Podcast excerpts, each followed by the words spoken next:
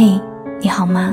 我是三 D 双双，我只想用我的声音温暖你的耳朵。收听我的更多节目，欢迎关注我的公众微信。每天晚上二十二点二十二分，用声音陪你熬过每一个孤独的夜。你可以搜索三 D 双双，三 D 是 S A N D Y，或者搜索 S A N D Y S S 零九幺幺。今天要跟你分享的文章是来自于大将军郭的《你假装坚强的样子，根本没人心疼》。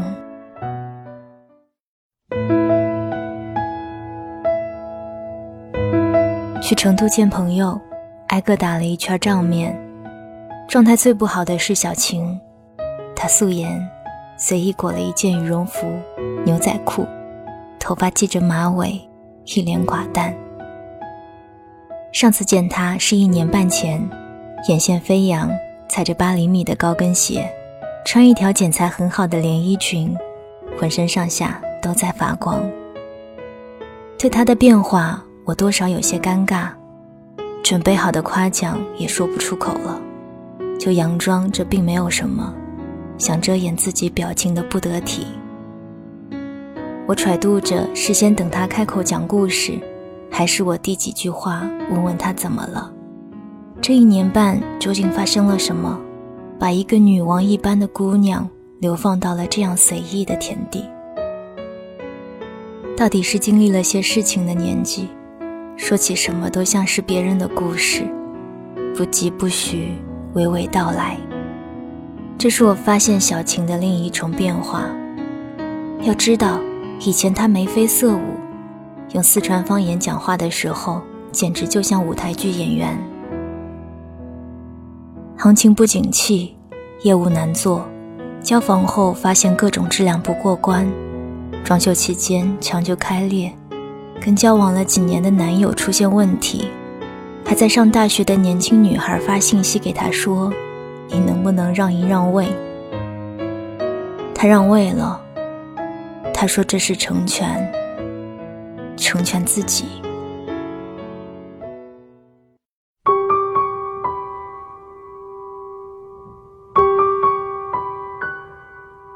生活里大大小小的祸乱都要钻出水面，你按住了一个，又浮上来另一个，终究没有三头六臂，就这两只手，索性就什么都不再刻意的控制，让该来的来，解放双臂。拥抱自己。我试图打开这个困局。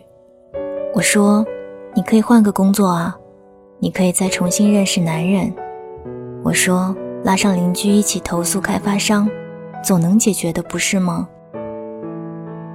小晴显然没有我激动，她像一面湖，泛起涟漪后，很快又恢复平静。她说：“不是没想过你问的这些。”我就是累了，事情总会有个结局，或许不是现在，我就等一等。刚出这些事情的时候，小晴也是强打起精神，想假装一切并没有什么，一边拼命拜访客户，不敢丢单，一边在下班后找人吃饭，看看有没有更好的工作机会。回到家，她做好家务。拉着打游戏的男友说：“这段感情怎么修复？”周末跑新房跟开发商吵架，能做的都做了，可生活还是摆给他一副臭脸，暂时没有一件事有起色。他说，在某个喝酒后的深夜，觉得自己再假装坚强，也根本没人心疼，心里有个声音在问自己。能不能就先这个样子，让我先缓一缓？讲到这儿，我也就明白了。每个成年人都有这样的时刻，那些积雪再也哄骗不了自己，每天仅有的那些能量，都用来强行打起精神。所有的努力，其实不过是安慰自己，我还撑得住，连带给别人造成一副。我没事的假象，好像并不指望自己的振作能让一切好起来。但是还有什么值得指望呢？过去的成败转瞬即逝，轰轰烈烈的爱情已烟消云散，就连自己也不太能把握得住。唯一还能侥幸试一试的，或许只有忙碌和辛苦了。所以，就让自己陷入忙碌和辛苦的全副武装里吧。就让那种我还在努力的自我安慰，跟时常出现的负面情绪械斗吧。我会撑住，直到撑不下去的那一天。可真正可怕的，还不是撑不下去，而是撑不下去的时候，信仰也全部崩塌，对人生绝望，对自己失望。接受不了自己的颓丧，也无法安抚那一刻想放手不管的心情，陷入一面还想挣扎，另一面却全然无力的困局之中。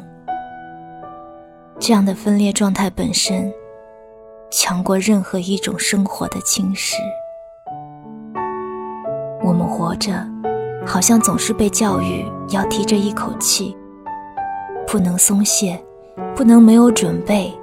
不能服输，这口气松了，人也就垮了。所以那些被称之为勇敢的人，好像都得是一副咬牙切齿的模样，赤手空拳也要负隅顽抗，这才是可歌可泣。就这样，所谓的勇敢过一些年岁，却渐渐明白。承认自己的颓丧，接受自己暂时的不作为，跟一段混沌的日子共生，不再为别人眼里的姿势好看而活，就是想毫无负担的自我放逐那么一阵子，过得不太费力气，也不失为一种勇敢。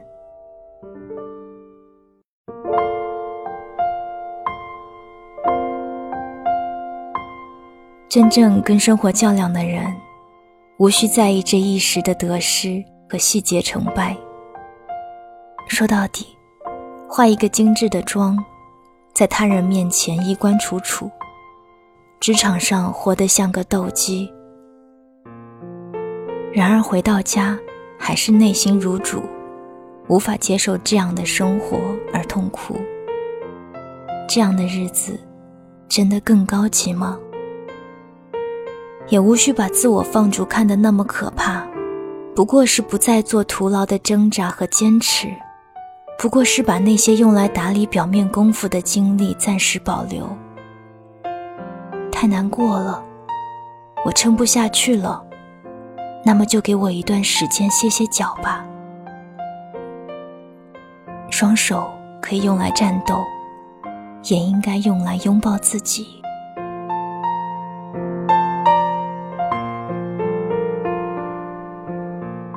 我在小晴身上看到了一种自在和淡然，这是他选择的方式。三十几岁，能找到自己的步调，不趋同，不迎合，知道自己现在该怎么样。在我看来，这比那些根本不知道自己为什么要撑住的人，更懂得生活本来的面目。分别的时候。我还是别扭地问了一句：“以后有什么打算吗？”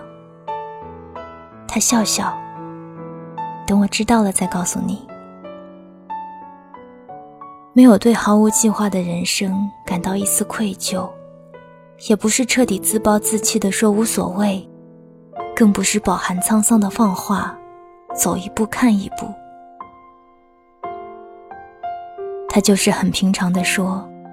他知道，这一句回答没有慌张，却有一种笃定。他清楚自己会有那样的时刻，知道下一步该怎么走，那时才重新启程。跟小青道别后，我想起了山本文绪在《涡虫》里的一段话，放在这里或许合适。送给每一个可能暂时懈怠的人吧。暂时不想振作，也是一种自我疗伤的方法。对于身心疲惫的人，合适的鼓励方式，也许不是打起精神来，而是拍拍他的背，让他安睡。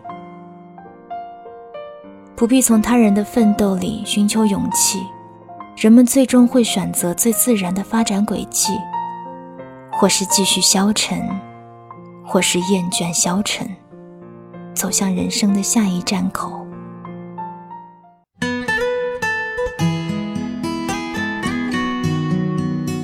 就算跌倒受伤，但过段时间痊愈后，就必须重新站起来。这就是人类身心这种自我恢复能力，虽然令人懊恼，却一直存在。有时我也想过会如何。